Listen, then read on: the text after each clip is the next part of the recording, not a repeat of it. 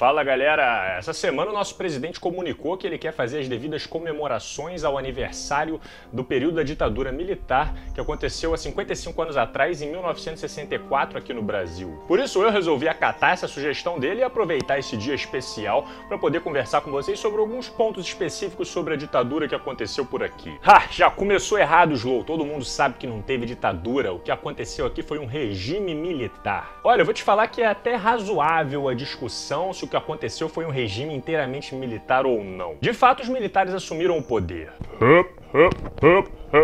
Assumiram cargos estratégicos, como o almirante Heleno Nunes, que ficou durante quatro anos assumindo a CDB. Sete dos nove presidentes que assumiram a Petrobras entre o período de 64 e 85 eram militares alinhados com o governo. Vários cargos estatais foram construídos seguindo a lógica militar, como o SNI, o Gabinete Militar, o CIEX, o COD, entre outros. A DOPS, assim como as polícias estaduais, foram militarizadas e subordinadas ao Ministério do Exército, que ganhou esse nome em 1969 e hoje está enquadrado junto com o Ministério da Defesa. Os caras chegaram a indicar 32 ministros que tivessem alinhados ideologicamente com eles para assumir o STF. Ah, o STF tá lá ainda, ué. Pô, a gente só mudou uma coisinha ou outra, assim, ó, ninguém nem vai perceber. Os cinco presidentes que assumiram durante o período eram militares de alta patente, sendo quatro generais e um marechal. Ou seja, não dá para negar que houve uma forte militarização dos interesses políticos que partiram para cima da burocracia e do funcionamento do Estado. Mas, por outro lado, 91 dos 108 cargos que ocupavam o primeiro escalão da administração federal foram ocupados por civis,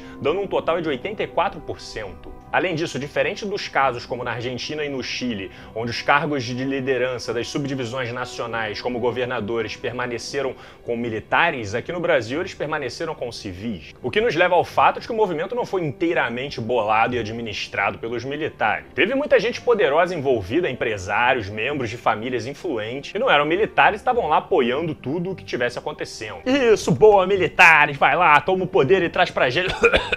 Quero dizer, proteja a nação dos comunistas. Já que tinha um monte de políticos não militares atuando na esfera de poder, apesar de, como eu disse, os principais cargos estarem sob o comando dos militares e as ordens vindo lá de cima. Agora, se esse regime que aconteceu foi ditatorial ou não, isso é fácil da gente responder. Ó, vamos ser o mais objetivo possível, né? Porque hoje em dia é bom a gente simplificar as coisas para as pessoas. E olhar a definição de ditadura no dicionário para ver o que, que a gente encontra. Governo que se utiliza de autoridade para suprimir e restringir os direitos individuais, definido pela soberania do executivo sobre o legislativo e o judiciário. País ou nação em que o governo é exercido dessa forma. Segundo, sistema antidemocrático em que o chefe de Estado não é escolhido por votações populares. Beleza, tendo isso em mente, vamos então analisar alguns pontos sobre esse período militar aqui do Brasil. Em 1964, assim que os militares assumiram o poder, eles começaram a baixar os atos institucionais, que nada mais eram do que decretos que vinham de cima com novas regras do que podia ou não fazer. Eram assinados pelo Poder Executivo, nem passavam pelo Congresso e estavam acima da Constituição. Caralho, que porra foi essa, cara? Ah, isso aí são os atos institucionais do governo, cara. Tem acontecido com uma certa frequência. Cuidado para não te acertar, hein? No período de 5 anos, os caras chegaram a baixar 17 atos institucionais. E entre eles estava o direito dos chefes alterarem a Constituição, caçar direitos políticos e demitir qualquer um que tivesse contra os interesses do governo. Eles dissolveram todos os partidos e mudaram o direito popular de voto para um modelo de eleições indiretas, onde quem não votasse em quem eles mandassem teria sérios problemas para resolver. Ó, isso aqui é uma democracia, hein? É bom que todo mundo vote na pessoa certa. Podiam decretar recesso no Congresso e assumir suas funções legislativas. Suspenderam habeas corpus para crimes políticos. Os caras instalaram uma censura institucionalizada, com oficiais do governo dentro das salas de redação de imprensa dos jornais, decidindo quais assuntos podiam e quais não podiam ser publicados, como eu expliquei neste meu vídeo aqui. Criminalizaram a cultura das pessoas, proibindo teatros, filmes, músicas, expressões artísticas, críticas e tudo aquilo que fosse contra os ideais do governo. Perseguiram, torturaram e mataram centenas de pessoas, entre elas políticos, jornalistas, artistas e qualquer um que estivesse entrando no caminho dos objetivos ali do governo naquele momento. Você tá discordando de mim? Certamente é comunista, sujeito do pior tipo. Por isso eu vou te perseguir, vou te torturar até você morrer, porque assim você vai servir de exemplo para as pessoas do bem. É, é, pois é. Então vamos voltar para a definição de ditadura e ver se faz sentido encaixar esse período da nossa história como uma ditadura ou não. O executivo atropelou a autonomia do legislativo e do judiciário. Pô, se os caras estavam governando baixando ato institucional que passava por cima da Constituição, não tem nem por que ter Congresso, né? Se os caras estavam com autorização para demitir, para remover os direitos políticos, para caçar e pegar as pessoas por aí, impedir que as pessoas possam se expressar artisticamente, é porque os direitos individuais já foram para casa do cacete há muito tempo. Se as eleições passaram a ser indiretas, votadas por políticos que corriam o risco de terem seus direitos cassados a qualquer momento, é porque o sistema democrático também já tinha ido pro cacete há muito tempo. Pô, Slow, mas isso aí acaba sendo até justificável, cara, porque o Brasil estava num período eminente de virar uma ditadura comunista e se isso tivesse acontecido, seria muito pior para nossa história hoje. Hum, então me fale mais sobre essa ameaça comunista que o Brasil estava sofrendo. Será que a Rússia estava com grandes contatos e grupos armados com apoio de parte do exército, com poder suficiente para ameaçar a soberania do país e tomar o poder? Tinha os Estados Unidos em plena Guerra Fria, militarizada até o talo, causando guerra no mundo inteiro, que ficou assim, ó, quando aconteceu a Revolução Cubana, em que a União Soviética começou a dar apoio e fazer boas trocas comerciais e diplomáticas com Cuba, que foi catapultando um desenvolvimento naquela ilha que não por acaso fechava fronteira ali com os Estados Unidos. Aí sim, realmente, né, cara? Imagina se essa moda pega e a União Soviética começa a fazer esse tipo de acordo com um monte de países aqui pela América. Isso não seria nem um pouco interessante para os Estados Unidos, né, que rapidinho já começou a mexer os seus pauzinhos para se meter na política dos outros países, dando suporte militar e incentivando eles a tomar o poder para combater o mal do comunismo. Realmente, não dá pra gente achar também que o Brasil era formado por um grupo homogêneo, onde ninguém por aqui achava uma boa ideia fazer uma revolução comunista. O Che Guevara mata um e mata mil, vamos geral pegar em arma e fazer o mesmo no Brasil. Mas agora, pra você achar que essas pessoas tinham algum nível de organização, recursos e ferramentas necessárias para representar algum tipo de ameaça real ao Estado brasileiro, e por isso a única solução seria colocar os militares para assumir o poder e proteger o Brasil de uma ameaça comunista, é uma completa distorção dos fatos, beirando a um delírio histórico. É, que, que foi? Alguém falou meu nome? É, deve ser coisa da minha cabeça, para variar um pouco. Como o Henry comentou em um vídeo recente dele com as devidas referências na descrição, a real oposição ao governo de guerrilha armada que aconteceu aqui no Brasil só começou depois que o golpe militar já tinha acontecido e os militares começaram a fazer abuso de poder e passar por cima da Constituição. Tem gente aí querendo passar a ideia de que os militares assumiram o poder para proteger o Brasil desses grupos de guerrilha, mas o que aconteceu foi o contrário, a guerrilha surgiu como consequência da tomada de poder. E na boa, galera, eu comentei no meu vídeo A Era das Mentiras sobre o Plano Cohen, que aconteceu em 1937, quando encontraram uma suposta carta que revelava um super plano estratégico dos comunistas para tomar o poder aqui no Brasil. O governo fez um alarde de emergência que legitimou um golpe que durou 10 anos aqui na nossa história. E depois foram descobrir que essa carta com o suposto plano era totalmente falsa e tinha sido escrito por um militar chamado Olímpio Mourão para manipular a opinião pública e convencer todo mundo de que essa ameaça era real e legitimar uma tomada de poder. A questão é que o cara que forjou essa carta em 1937 foi o mesmo cara que estava à frente do golpe militar em 64, cara. O Olímpio Mourão foi a mesma pessoa. Na moral, esse cara devia ter sido preso assim que descobriram que ele participou de uma fraude de um documento para poder legitimar um golpe na nossa democracia. Mas aparentemente ninguém fez nada e 30 anos depois ele estava lá à frente de um outro golpe usando a mesma desculpa. E moral que esse cara tem para falar de ameaça comunista, cara. E eu em 2019 tô tendo que fazer um vídeo para explicar para vocês porque já tem aí gente batendo palma de novo para a ideia de um líderes autoritários e militares no poder por causa de uma suposta ameaça comunista. Mas Slow, pouco me importa se tinha ameaça comunista ou não, se tinha ditadura ou não. O que importa é que as pessoas estavam seguras naquela época. A ditadura só foi atrás de vagabundo, a ordem estava estabelecida e as pessoas do bem se sentiam bem. Tá, tá, eu vou contar uma historinha para vocês. Em 1961, os ministros militares administraram uma ordem para o exército brasileiro realizar um bombardeio no Palácio Piratini, que é a sede do Executivo Estadual do Rio Grande do Sul. Isso mesmo que vocês ouviram, cara. Os militares estavam planejando um bombardeio aéreo em um dos prédios do governo. Eles iam equipar 16 aviões com bombas para explodir o palácio em que estava tendo naquele momento um protesto onde o Brizola estava evidenciando o fato de eles estarem vivendo um período com ameaça à democracia. Eles tinham planejado bombardear o palácio enquanto estava acontecendo esse evento, matando Brizola e todo mundo que estivesse ao redor usando os aviões do exército brasileiro. Para você ver o nível da situação. Para sorte da nossa história, história, nem todo mundo no exército estava compactuando com essas ordens enlouquecidas que estavam surgindo das autoridades naquele momento. E resolveram não só desobedecer, como eles desarmaram as bombas e travaram o motor dos aviões para que eles não pudessem decolar. Porra, isso sim é um ato de heroísmo na nossa história. Militares que foram contra as autoridades para salvar vidas de civis que estavam em ameaça por atuação do próprio exército. Agora, em 1964, quando os militares finalmente chegaram ao poder, adivinha quem foi o primeiro a ser assassinado?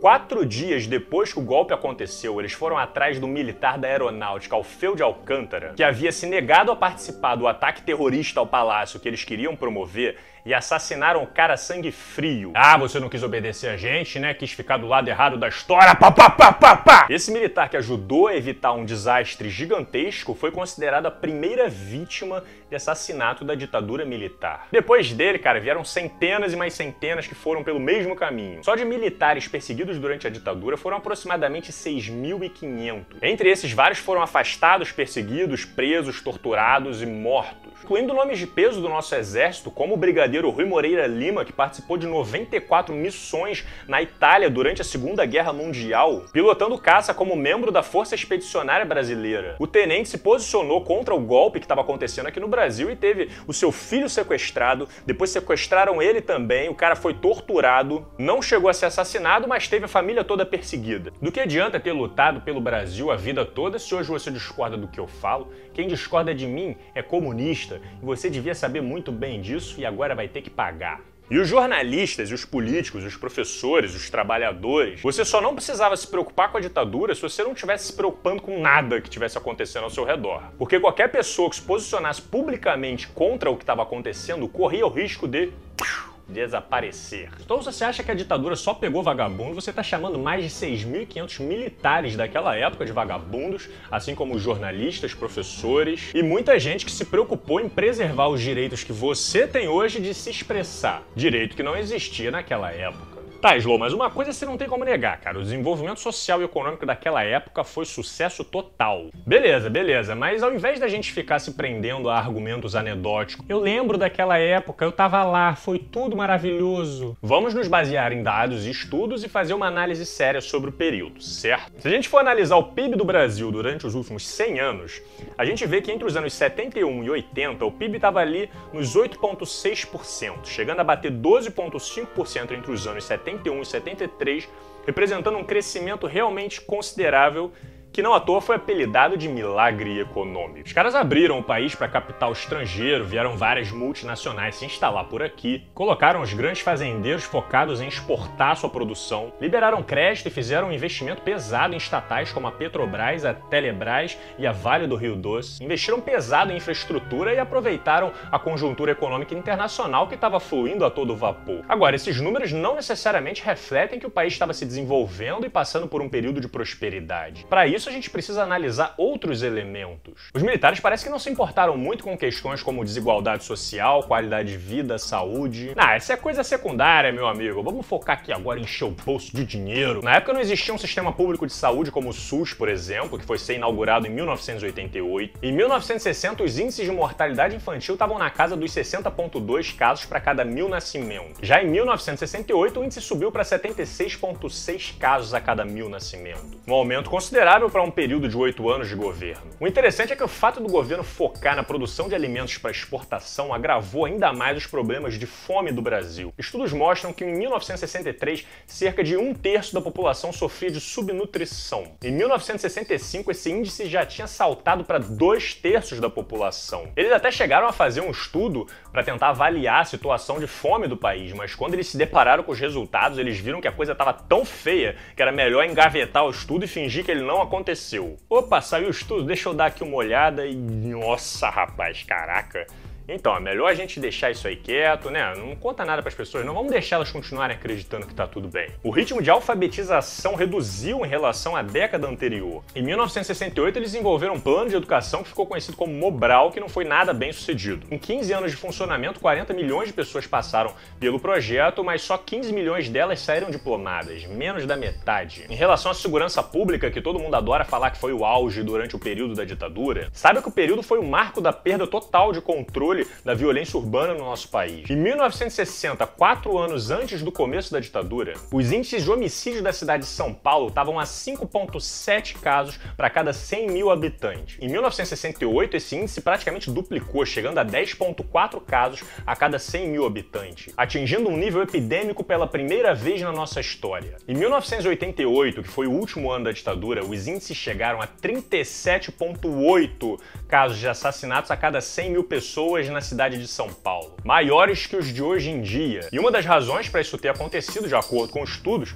foi a mudança na orientação dos policiais, que ao invés de receberem um treinamento voltado para a inteligência, foram orientados a seguir uma lógica de extermínio, muito semelhante com o que vem acontecendo recentemente. A nossa história demonstra que esse tipo de ação policial só piora os níveis de criminalidade do nosso país, mas vamos fingir que a gente não sabe disso, né? E até na economia, em 1965, os 1% mais ricos tinham uma participação de 10% da renda nacional. Três anos depois, essa participação já tinha subido para 16% da renda nacional. Entre os 5% mais ricos, a participação na renda subiu de 28,3% em 1960 para 34,1% em 1970. Agora, entre os 50% mais pobres, que recebiam 17,4% do rendimento total em 1960, passaram a 14 11,9% do total 10 anos depois. Para vocês terem uma ideia, entre o período de 64 e 74, houve uma queda de 42% no poder aquisitivo do salário mínimo em São Paulo. Ou seja, o PIB subiu, mas o poder aquisitivo geral caiu e a desigualdade só aumentou. Acabou que a década de 80 foi marcada por um período de uma crise econômica global, que quando chegou no Brasil piorou ainda mais todo o cenário, gerando um processo de hiperinflação que demorou umas boas gerações para ser resolvido. E aí depois de 20 anos no poder, cuspindo na Constituição Constituição perseguindo as pessoas, censurando os noticiários e destruindo nossos índices sociais e econômicos, deixando mais uma cicatriz na história da nossa democracia, os ditadores resolveram abandonar o barco e liberar as eleições para que alguém chegasse lá e tentasse consertar a merda que eles tinham feito nos últimos anos. E aí a gente chega hoje e elege um presidente que aparentemente nunca estudou a história do próprio país, que é ignorante ao ponto de usar o Lavo de Carvalho como referência intelectual e ordena que façam as devidas comemorações aos acontecimentos da ditadura militar. Galera, isso é uma tremenda falta de respeito com a população que sofre os impactos do regime até hoje. É uma tremenda falta de respeito com os militares que também foram vítimas e perseguidos durante a ditadura. E é uma tremenda falta de respeito à história do nosso país, que como uma democracia, que não pode aceitar revisionismo barato e infundado que tenta desvincular o golpe que aconteceu das agressões à nossa Constituição e aos direitos humanos. Aniversário de ditadura não é para comemorar, não. É para conscientizar e educar as pessoas em busca de reduzir as chances de que algum dia a gente deixe isso acontecer de novo. Bom, muito obrigado por ter assistido. Considere a possibilidade de apoiar o meu canal financeiramente, porque quanto mais apoio tiver, mais força o canal terá. Deixe seu like, se inscreva no canal para receber os próximos vídeos e nós nos vemos em breve. Um grande abraço e valeu!